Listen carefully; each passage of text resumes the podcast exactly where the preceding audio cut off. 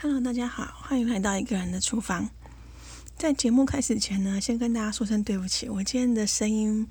嗯不太 OK，可是因为到了五号了，再不录制也不行，所以只好赶鸭子上架，希望不会造成你们收听的困扰。那我们这一集呢，要跟大家分享的是哪一些厨房家电呢？那就是网络上常常会看到什么十大后悔购买的厨房家电的榜首，或者可能是第二名。那就是松饼机，还是你家里也有一台冲动购入的，现现在一直搁在角落的松饼机呢？那我们这一节目就开始了。再跟大家聊聊我自己使用松饼机的心得前呢，先简单介绍一下松饼的种类。虽然我们的中文都翻作松饼，但其实国外呢是两种，一个是 pancake，它就是用平底锅煎出来的蛋糕；那另外一个呢则是蛙粉。就是用松饼机两面铁板这样炙烤出来的松饼，两者的口感啊跟厚薄当然不太相同。那如果以原味的松饼为例的话呢，最常见听到的就是所谓的美式松饼，那它就是加泡打粉跟小苏打粉，就由这两者的结合去营造这个烹发的口感。那食材相对比较简单，制作也方便。那有人会可能会不想要加这些额外的添加物的话，他会使用打发的蛋白。虽然食材比较简单，但是呢，它相对的就会因为要打发蛋白嘛，就会比较花费时间。那我在购入松饼机之后呢，才知道原来还有另外一种松饼，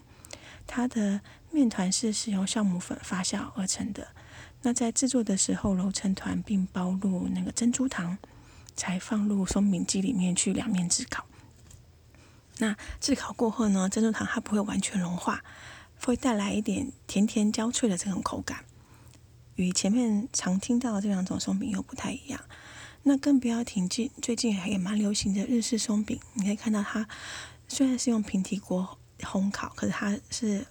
厚度更高。那同时呢，还有听过另外一种松饼是用 ricotta cheese 去取代原食谱里面占很大比比例的面粉，以此来营造这个松饼更蓬松柔软的这个口感。讲了这么多呢，其实我一开始也是以 pancake，就是我用平底锅煎的为主，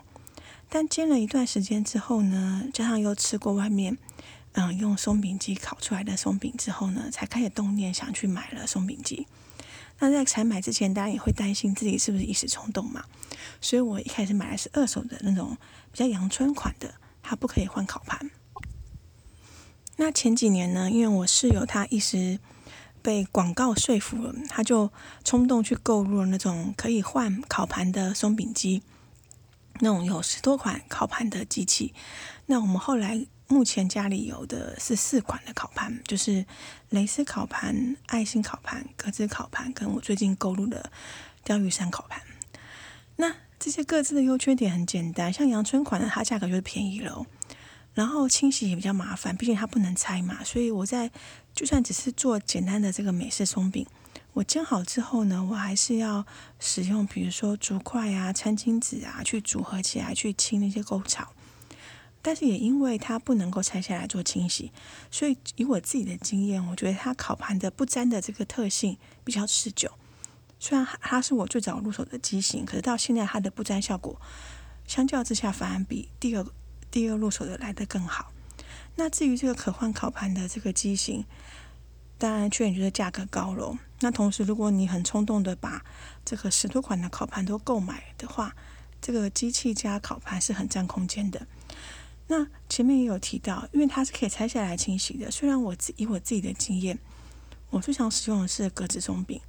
那我就算一次连着烤完，虽然中间都会有间断休息，大概烤个三十分钟。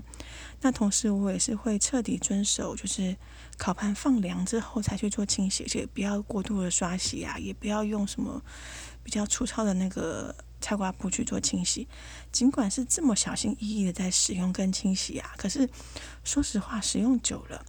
清洗清洗很多次之后呢，我有发现它的不粘的效果已经消失了。所以我现在在煎的时候，一定会额外再涂上少许的奶油，以避免说我煎好的松饼粘在烤盘上。那同时那个时期我也加入了常常听到这种松饼机的社团，脸书社团。那我加入这个社团之后的心得呢，其实好处是我真的因为这样子接触到了一些我之前没有想过可以用松饼机制作的食谱。比如说我最喜欢的就是地瓜球，它可以用松饼机制作，然后不会口感当然不会像市售那种用油炸出来的酥脆，可是它某方面大概占了六七成的口感，有达到六七成的口感。跟味道，所以我是蛮喜欢这个食谱。那同时也认识吕胜达老师，然后是做过他的那个蕾丝饼，香草蕾丝饼，然后还要加非常肥的那个海盐焦糖酱，很肥很好吃。可是呢，在入社一段时间之后，我就发现到社团里面的风向是比较偏鼓吹大家消费的，也是如果你在社团里面看到新人。呃，比如说会询问说要购买什么烤盘呐，很常看到一种言论是烤盘就全买呀，每个烤盘都很棒。但老实说，虽然我没有每个烤盘都使用过，但是纯论那个食谱，就我这个外人的眼光看来，它只是改变形状的松饼而已啊，我看不出来有什么必要一定要购买这么多的烤盘。那更不要提，其实我自己原本就有一些相对应的甜点的模型，然后也有烤箱。那我本来就会使用这些烤箱模型去制作相对应的甜点。那那些其他的非松饼的烤盘，其实对我而言吸引力就不大。那更不要提，里面有有也很爱鼓吹，就是使用现成的松饼粉。老实说，半成品真的比较方便省时嘛？这个。我是很存疑啦，毕竟以我自己做前面提到的美式松饼的这个食谱而言，简单的把粉料都先拌匀，再加入拌匀的湿料，在一起拌匀。其实个人的经验是，松饼机预约的时间，你就可以把这些东西全部都做完了。你居然用半成品这些现成的松饼粉，你也是要等松饼机热机好才能使用，不是吗？可是他们却是给我一种感觉是，呃。这些省时方便最重要，可是真的有比较省时方便吗？还只是广告主看看中了一些家庭主妇或是一些不常下厨的人，借由他们的弱点去主打鼓吹这一点呢？我我自己是蛮存疑的，所以我我后来就离开这个社团了。当然，我还是很感谢我在那边接触到那两个我很喜欢的食谱。可能我自己是比较倾向要聪明消费吧，绝对不要冲动消费的一个人。就是我宁愿事前多想、多多考虑，也不要一时冲动、一头热就买下去，然后最后堆在角落。那像我一开始使用那个比较阳春款的松饼机的时候啊，我个人的经验是用一颗蛋的食谱，大概可以吃个两三餐。那个时候我还没有接触到我之前在节目上有介绍过的这个冷冻保存的方式，所以那时候我会一次做好一颗蛋的面糊之后。我就分三天分次把它煎好，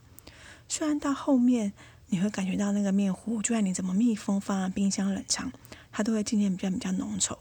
但解决之道很简单，你就在制作前再少量的加一些牛奶，让它恢复到你习惯的那个稠度就好了。所以这并不是什么大问题。那后来我也才渐渐发现到说，其实可以不用这么麻烦，你可以直接一次把松饼全部烤好，然后。个别的冷冻放好之后，你要吃的时候再拿出来放入烤箱预热。自从发现到这个新方法之后呢，我就会可能直接把原本两颗蛋的食谱就直接照这个比例把它一次调好面糊，然后一次制作。那前面提到的比利时松饼呢，我也是用这个方式，就一次先做好，然后等它冷冷却之后呢，再各自冷冻保存起来。那要吃的时候就放烤箱。这个优点就是，我可以不用每次要吃一两片、一两个松饼的时候，我就要把机器搬出来，然后调面糊，然后开始去做烤制的动作，然后更不要提事后的清洗了。我都可以浓缩在一次把它完成。那后续只要进入烤箱预热就可以了。阿拉德他讲了这么多，这是我自己对松饼机的使用心得。但是呢，我觉得如果你要购买松饼机之前，除了你要考虑，呃，你要做哪一种松饼，或者是你要使用，呃，自己调制的面糊啊，还是你要去买松饼粉的面糊，我觉得都随便你。但同时还要思考的一个点是，毕竟虽然我不知道前面我不确定前面有提到说松饼是可以做咸口味的嘛，但老实说，比如说我之前有做过，就是在调好的面糊里面再用加火腿下去一起放入松饼机一起烤。但是这个成品成出来之后虽然很好吃，可是我还是习惯拎上枫糖浆。所以如果你本身并没有一个早餐要吃甜食的这个习惯的话，嗯，除非你愿意吃下午茶啦，否则我看不出来你有什么非要购买松饼机的可能。那更不要提我最近呢，因为开始又改变我自己的三餐的规划，我的早餐开始固定开始吃麦片，所以我原本。早餐吃松饼的这个生活突然乍然停止了。现在松饼筋对我而言算是一个做甜点，就是我前面提到的我最喜欢的两个松饼机的食谱，就是地瓜球跟那个香草蕾丝饼，然后加海盐焦糖酱。对，就是除了这样做甜点呢，还有后面我购置的这个鲷鱼烧的做鲷鱼烧之外呢，我找不到任何非要购买它的原因。但是如果你已经入手了，如果你觉得它很占空间，就把它二手卖掉吧。我相信一定会有人跟当初的我一样，想要尝试买松饼机，但是我想要从二手的先购入开始。那或者是你也可以多多上网去搜寻，甚至中间我有一段时间我开始吃那个生酮饮食的时候，我我也在国外查到了，用英文嘛，去去搜寻到也是可以做所谓的生酮松饼哦。所以这些师傅百百种。这些机器呢，目的是为了帮助你可以更更容易达成你想要的生活，或是制作你想要吃的东西。重点就是绝对不要最后把它变成像是一个名牌崇拜一样，或是一窝蜂的觉得大家都买，所以我也要购入。终终究我们在消费之前要回头看的是，到底你的饮食生活有没有需要这项家电呢？那答案只有你自己知道了。那我们这期节目就到这边结束。那再次为我那个喉咙的声音不好，跟大家再次道歉。那我们就下个月五号再见喽，拜拜。